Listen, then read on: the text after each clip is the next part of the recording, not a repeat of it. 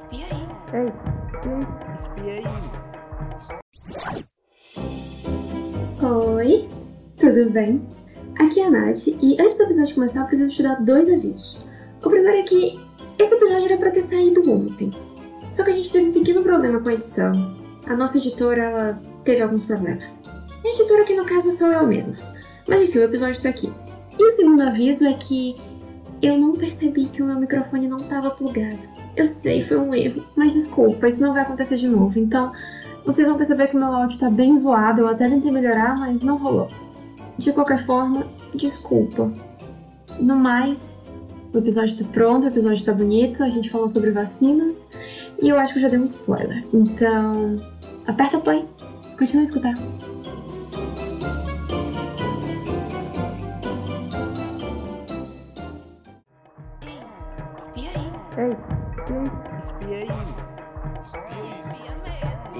Isso aí, ó. Viado, espia isso aqui. Espia aí, macho velho. Espia mesmo. Espia aí.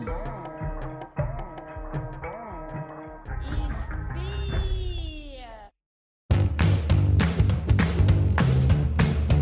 E sejam bem-vindos a mais um episódio do Espia Podcast, popularizando a ciência e a cultura do Nordeste aos seus ouvidos. Quem vos fala diretamente de Fortaleza é Hipólito Denizar. E comigo está Aqui é a Natália, biotecnologista, pesquisadora. Eu só queria uma vacina para poder me aglomerar de novo. e Nath, sobre o que vai ser o episódio de hoje. Bom, no Brasil a gente já tem mais de um milhão de pessoas contaminadas e mais de 50 mil mortes pelo novo coronavírus. E infelizmente a gente não tem um tratamento ou uma vacina para combater essa doença. Apesar de existir uma corrida para produzir essa vacina, talvez ela não chegue a tempo tão rápido. E para falar de vacina, a gente trouxe aqui a professora Érica, professora da Universidade Federal, para bater esse papo com a gente. Professora, muito obrigada por ter vindo, por ter aceitado o convite e se apresenta para os nossos ouvintes, por favor. Olá, Hipólito. Olá, Natália. Obrigada pelo convite para contribuir com o Espia Podcast. É um, com imenso prazer né, que eu vou falar sobre a vacinação. É uma área que eu sempre gostei. Eu estou como professora na Universidade Federal do Ceará, eh, como efetiva desde 2009, mas entrei na universidade, na graduação, já interessada na, com a área de estudo da imunologia. Então, com essa convidada de peso que a gente tem aqui hoje, partiu espiar?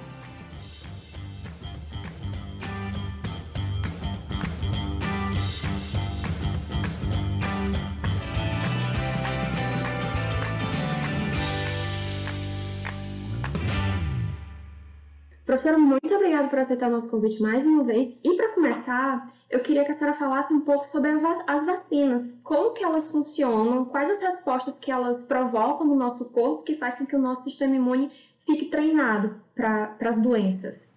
Bom, responder essa pergunta é muito fácil, né? Porque falar da vacina, eu acho que a gente tem que começar falando da vacinação e de, das de- descobertas científicas associadas à observação da resposta natural de um organismo. E a partir dessa observação, o cientista produzir né, eh, metodologias, trabalhar com metodologias para fazer a aplicação para produzir essas vacinas. Bom, mas a pergunta mesmo é como é que as vacinas agem? Bem, as vacinas agem estimulando a resposta imunológica protetora e prolongada, conferindo memória. E o que é que isso quer dizer? Que a partir da vacinação, nós vamos apresentar ao sistema imunológico os patógenos. Mas dependendo do tipo de vacina que é produzida, esse patógeno ele vai estar atenuado com infectividade enfraquecida ou inativado, ou ainda serão utilizados partes desses micro-organismos. Aí, dessa forma, o nosso organismo vai produzir uma resposta de defesa, por exemplo, produção de anticorpos. Mas o que é mais seguro, sem, de sem desenvolver a doença. Por isso, a vacina ela é classificada como é, uma resposta imune ativa artificial. É diferente da imunidade ativa natural, que seria a partir da própria infecção. Então, a lógica da vacina é tentar estimular o nosso organismo a produzir né, sua resposta de defesa, no caso, podem ser anticorpos, sem que a gente precise ficar doente. Então, é nesse fato que a gente fala que a vacina é preventiva. e é uma das principais histórias de sucesso da medicina moderna, né, de todo o trabalho da ciência, da tec com tecnologia, e isso reduziu bastante a, incidência de doenças infecciosas, como, por exemplo, a gente pode citar uma bem antiga que foi erradicada, a varíola. A imunização através da vacinação é, portanto, uma das formas mais efetivas de se prevenir doenças infecciosas graves e interromper epidemias, como no caso do coronavírus, essa corrida para que a gente ache uma vacina. E bem, professora, a primeira fase para a produção de uma vacina é a identificação de um alvo, e esse pode ser o próprio vírus, uma toxina ou uma proteína. No caso do coronavírus, o alvo escolhido é, foram as proteínas spike presentes na superfície do coronavírus. É, por que esse foi o alvo escolhido? Hipólito, você já trouxe para a gente aí falando da primeira fase né, da vacina, então já traz esse conceito de que tem várias fases para a produção e que é a identificação desse alvo. E o que é essa proteína spike? Então, a gente está trabalhando com algo que é próprio do vírus.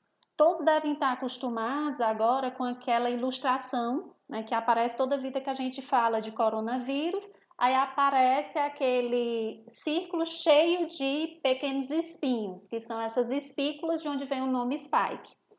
E o vírus, ele utiliza essa molécula para se ligar nas células humanas que ele vai infectar. E aí essa ligação permite que ele tenha essa entrada, que, que consiga infectar essas células. Então, se eu descubro um alvo que é próprio do vírus, como essas proteínas, e que ainda por cima eles utilizam para infectar as células, então na hora que eu consigo vacinar alguém e, e esse indivíduo tem essa resposta protetora contra essa proteína, ele vai produzir algo que é anti a proteína. E aí a gente tem moléculas que são produzidas por essas células de defesa, que são os anticorpos anti-spike. Esses anticorpos iriam se ligar a essas proteínas e com isso impedir a entrada do vírus nessas células. Aí a gente, assim, se a resposta for efetiva, se a vacina for de fato eficiente, a gente vai ter essa neutralização e impedir que o vírus entre na célula. Aproveitando que o Hipólito falou sobre fases de produção, a primeira fase de produção, a gente sabe que na produção de uma vacina, as fases elas são extremamente importantes para validar a segurança dela. E o período de produção de uma vacina leva em média uns 10 anos. Mas a gente sabe também que, dada a emergência que é o coronavírus, né? Algumas dessas fases elas estão sendo condensadas. Como que a senhora enxerga esse condensamento de fases para que a vacina saia mais rápido? É, primeiro, né, vamos só para que ninguém fique também achando, ah, as fases estão sendo puladas e isso vai diminuir a segurança. Não, de fato, é, nós estamos num sistema de emergência. E aí, um desses é trabalhar, por exemplo, com uma tecnologia, uma biotecnologia que já está validada, já está conhecida, já é conhecida, e você acelera. Então, você não é que você pule etapas. Então, você acelera algumas etapas. Então, fases como a primeira, que é essa, achar um alvo. Tá? Então, essa fase que o Hipólito perguntou, do alvo, ela é uma das mais demoradas. É, Passa-se, às vezes, 10 anos e quando acha o alvo, vai para a fase seguinte, ele pode não, não, não ser eficiente para passar para a próxima fase. No do coronavírus, a gente já etapa, porque assim, tem essa spike que é bem característica dele, a gente não tem uma proteína semelhante. Então, é algo que é dele, que se a gente entrar em contato, vai produzir um anticorpo para neutralizá-lo. É algo que ele usa para entrar na célula, e aí a gente também vai produzir um anticorpo. Neutralizou, ele não consegue entrar, isso pensando todas as fases dando certo, né? Dando... Bem, pulando etapa, não está se pulando etapa, está condensando, como você mesma falou. Então, dada a emergência, dada a situação que nós estamos, tem algo também que está sendo acelerado. Cada etapa dessa, ela passa por comitês de ética. E aí os comitês de ética estão, ética estão trabalhando também para olhar os protocolos e liberar para outra fase. É, eu enxergo que é uma condição necessária para essa situação emergencial, que a gente não pula com isso os testes de segurança, a gente só está acelerando o processo, dando celeridade também à, à liberação de protocolos pelos comitês de, de, de, de ética, desde que esse protocolo eles continuem com segurança, que chegue na população com segurança. E professora, é, todos os anos a gente tem campanhas de vacinação contra a gripe, temos também vários reforços, como ocorre no caso da febre amarela, da DTP, da hepatite B, por exemplo. E a senhora acha que há uma possibilidade de um reforço da vacina em um futuro, ou que então seja necessário campanha de vacinação anual contra o novo coronavírus, assim como ocorre com a gripe e essas outras enfermidades? A gente está numa fase inicial né, que é, apesar de estar, tá, vai chegar para teste no Brasil, vão chegar é, vacinas né, que estão na fase, entrando na fase 3, algumas entre a fase 2 e a fase 3. Então, é até precoce também a gente já fala assim, é, já vai ter a vacina. Não, tem muita vacina que cai nessa fase 3, tá? Vem toda, passou pela etapa 1, se descobriu o alvo, Chegou na fase 2, que é a parte que a gente tem a segurança de uso, aí encaminha para a parte 3, que é onde você tem um grupo de voluntários saudáveis e que é necessário tá, né, com o vírus ou com o patógeno circulando também naquele local. E aí a gente, nessa etapa, se tudo der certo, encaminha para a etapa 4, então, voltando, a gente tem a fase, entrando na fase 2, fase 3, para ser testado. Então, a gente não tem ainda a vacina efetiva, e quando nós chegarmos na fase 4, é a que a gente vai ter uma resposta né, que vai poder dizer assim: essa vacina ela precisa de reforço, ou essa vacina ela precisa, assim como a da gripe, de atualizações então, assim, sim, há uma possibilidade da gente ter é, necessidade de reforço, se for o caso, como na hepatite B, ou de atualizações, como é o caso da, tec da tecnologia que é usa usada para a vacinação da gripe. Professora, é só uma pergunta que surgiu agora, que é, eu já vi muitos conhecidos meus, amigos, que não são da, da área, né, da biologia, das ciências médicas, enfim, e que eles têm muita dúvida sobre a questão da vacina que vai ser testada aqui, né? Eles têm a dúvida no seguinte ponto: por que vai ser testado nos profissionais de saúde e não na, é, no, é, em pessoas é, avulsas, né? Aleatoriamente? Por que primeiro é, nos profissionais de saúde?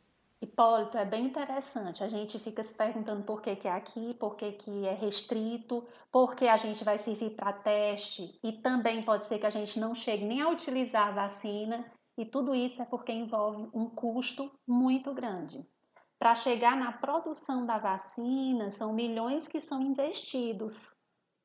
Então, é uma situação emergencial é, estão dando celeridade. Você vê que tem vários laboratórios. Hoje, quando eu fui preparar, né, ler um pouco para conversar com vocês, eu abri a atualização, né, a lista de vacinas que tem no site da OMS. Depois vocês podem até dar uma olhada.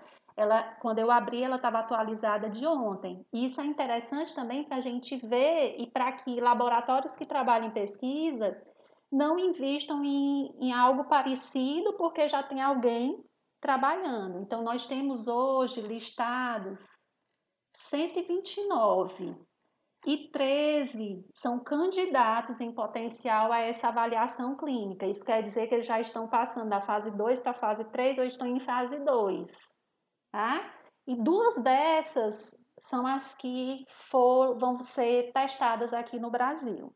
Aí a escolha do grupo depende assim, eles precisam de um grupo nessa fase 3, você precisa de mil, né, dois mil voluntários. Então, eles trabalham com critério de inclusão. Então, tem um pequeno grupo, precisa ser soro negativo, porque assim não tem que tá, ter anticorpos, então vai, vai depender. Mas de fato é questão de uma das questões é dinheiro. É, o fato do coronavírus, aqui a taxa de transmissão do coronavírus no Brasil está sendo alta e o número de casos ser alto, tem influenciado nessas escolhas também?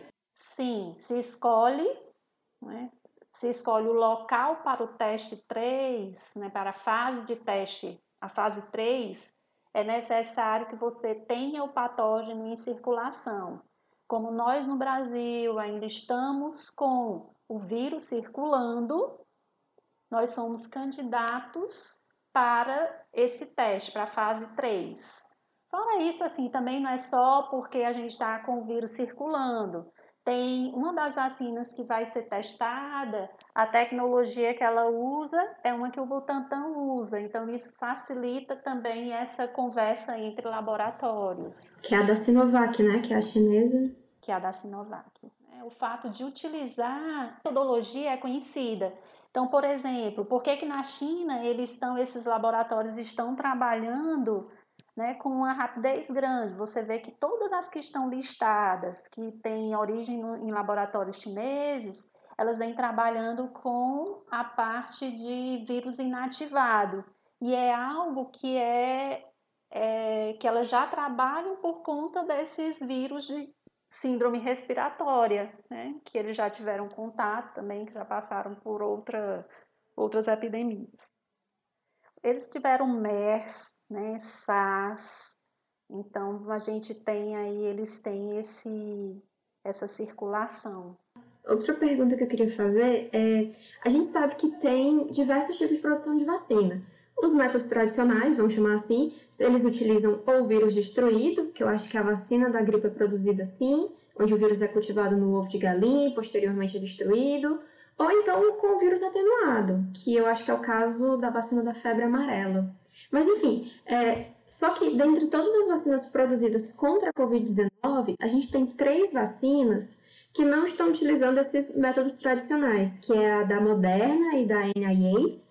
A gente tem da Biotech da Pfizer, ambas dos Estados Unidos, e a gente tem a da Inovio, que essas duas primeiras estão usando RNA mensageiro e a Inovio está usando DNA. A senhora saberia explicar sobre a diferença entre as produções, a diferença entre o modo tradicional e a utilização de RNA mensageiro ou então de DNA, que apesar da Sara ter dito que é uma estratégia que bastante vantajosa, rápida, eu não lembro de já ter sido testado em humanos. Bem, ao contrário das vacinas que vocês chamaram até de método tradicional, as vacinas de RNA elas funcionam introduzindo uma sequência de RNA mensageiro, que seria uma molécula que carrega o, um código para determinada produção de uma proteína. E aí ela está carregando esse código da proteína do vírus. E a gente já vai entregar essa molécula de RNA para a, as células dos indivíduos que vão ser vacinados. E aí a célula do nosso corpo vai produzir uma molécula que é própria do vírus, e as células do nosso sistema imunológico vão agora produzir moléculas contra esta molécula produzida, que é do vírus. Né?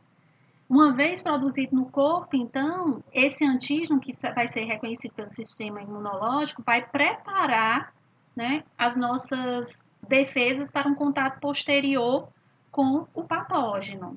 Então, as vacinas de RNA, elas também elas têm se mostrado mais rápidas. O RNA ele está sendo produzido mais rapidamente, né, o que torna aquela fase 1 né, de descoberta do alvo e a fase 2 de segurança também essa condensação, essa diminuição do tempo e Posteriormente, depois que ela for testada, se ela se mostrar eficaz na fase 3, os laboratórios também vão ter condição de produzir mais rapidamente. No entanto, este não é um método, como vocês chamaram a atenção, que, que já tenha sido utilizado para a produção de vacina para humanos. Então, a gente vai entrar numa fase 3 de teste e pode ser que ela não, não se mostre efetiva, mas ela está ganhando das demais pela, pela próprio tempo de fabricação, descoberta do alvo e segurança, mas ainda há muito trabalho a ser feito. Né?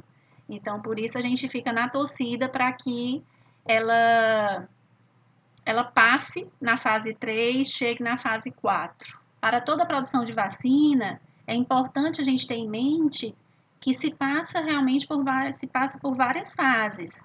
E aí a gente vai, vão ser necessários pesquisas e ensaios clínicos.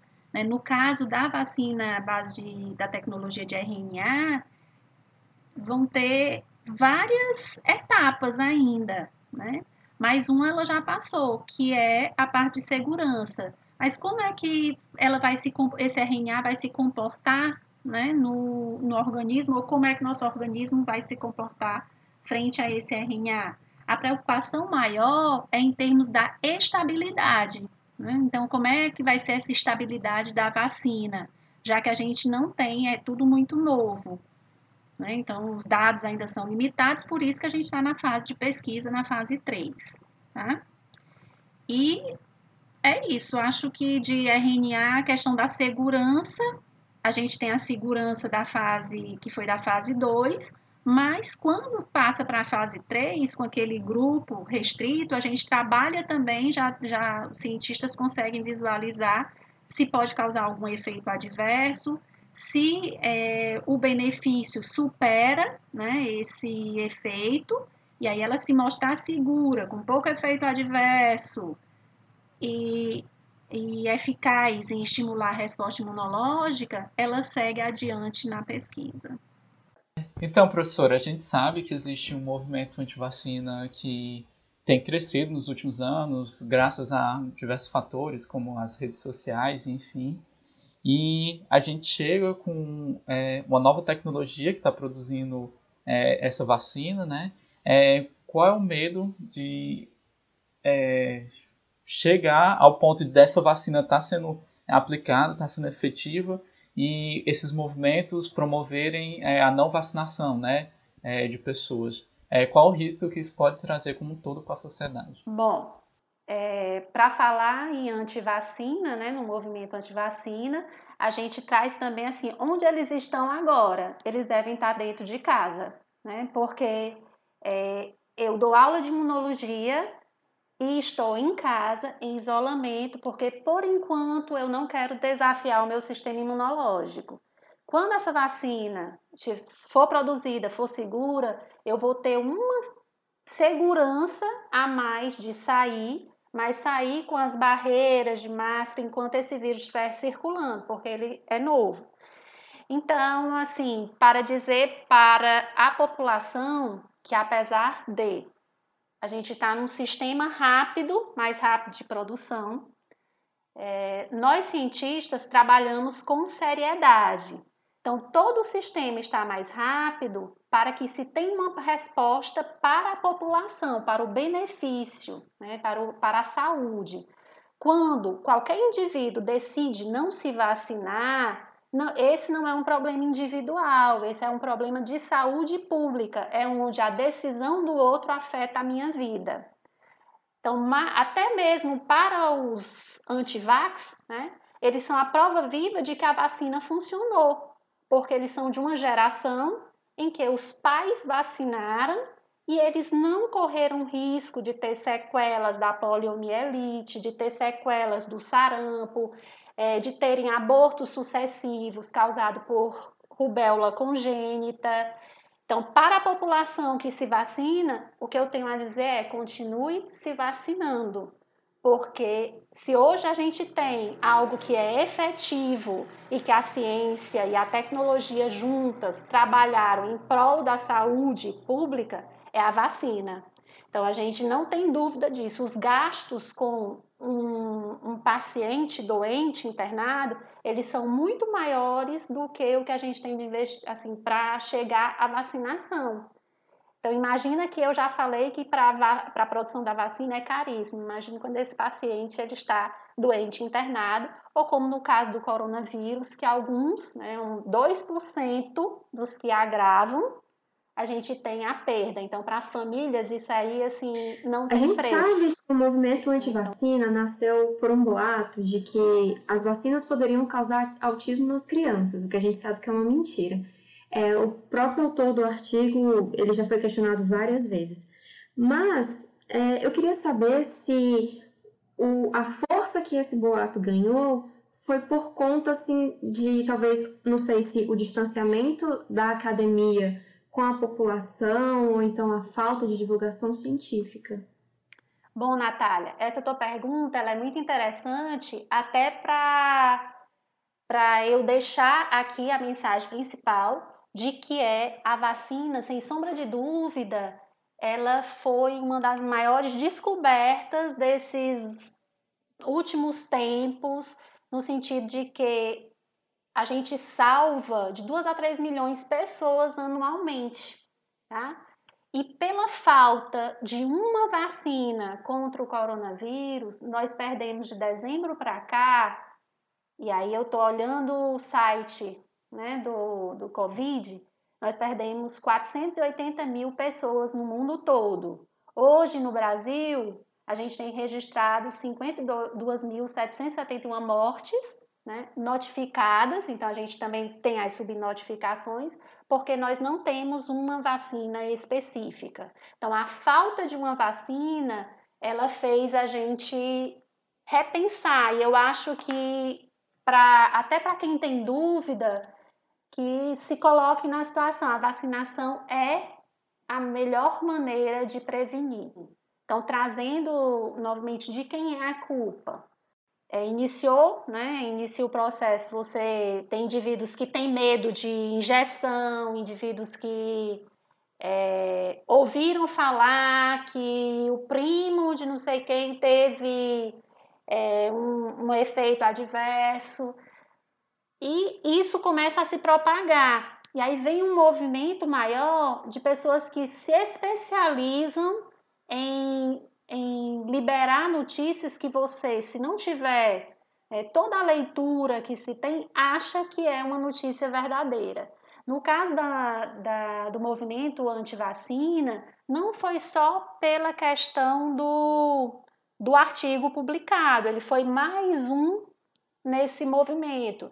Tem questões culturais, religiosas, tem outros fatores envolvidos. E tem uma parte também que é do cientista né, desenvolver outras competências. Uma competência é essa da gente popularizar a ciência, e aí, é, nesse momento com vocês, a gente, vocês também viram, né? Eu tive as minhas dificuldades em, em tornar a linguagem uma linguagem mais acessível, não só para quem está é, na universidade, mas para o público leigo, público em geral. Então, essa é uma dificuldade que também faz parte do nosso dia a dia. É, explicar o que a gente faz no laboratório que seja compreensível para uma pessoa que não está dentro do laboratório, explicar o que a gente faz na pesquisa de campo para uma pessoa que não vai para o campo com a gente. Então, toda essa dificuldade. Então, são, são fatores né? E aí, esses fatores, a gente não pode culpar só o cientista, culpar quem está lá, porque quem, quem replica também as falsas notícias é culpado. Então, se você tem dúvida, você recebeu uma notícia, por mais tentador que seja, é, por mais. Assim, é muito rápido, né? A gente recebe, quer ser o primeiro a repassar. Então, isso, isso é tentador. Então, por mais tentador que seja, o mais legal é tu checar se a, se a notícia é verdadeira para depois passar. E aí, no caso da, do movimento antivacina, não é só a falsa notícia. Esse é um crime, é um atentado contra a saúde pública. E aí eu já, já falei, mas eu repito. Então, na hora que você escolhe não se vacinar, você não está escolhendo adoecer sozinho.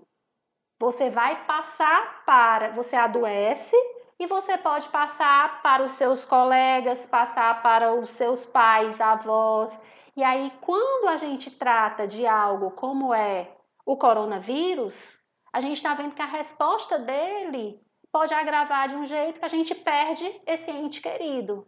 Então, saindo uma vacinação, se ela chegar na população, a população não pode ter dúvida que ela só chegou até lá porque ela foi liberada, mesmo que em sistema rápido de liberação, ela foi liberada para chegar até o uso da população porque ela é segura. Até porque é, não é algo que se possa fazer, chegar para liberar uma campanha de vacinação envolvendo milhões de pessoas e você correr o risco daqueles milhões de pessoas é, sofrerem é com a vacinação. Então, esse risco, quem está por trás financiando ele não corre. Então, chega, financia, perde o dinheiro nas etapas, fase 2, fase 3, ela não chega na população. Porque a vacina ela vem para salvar vidas e não para matar.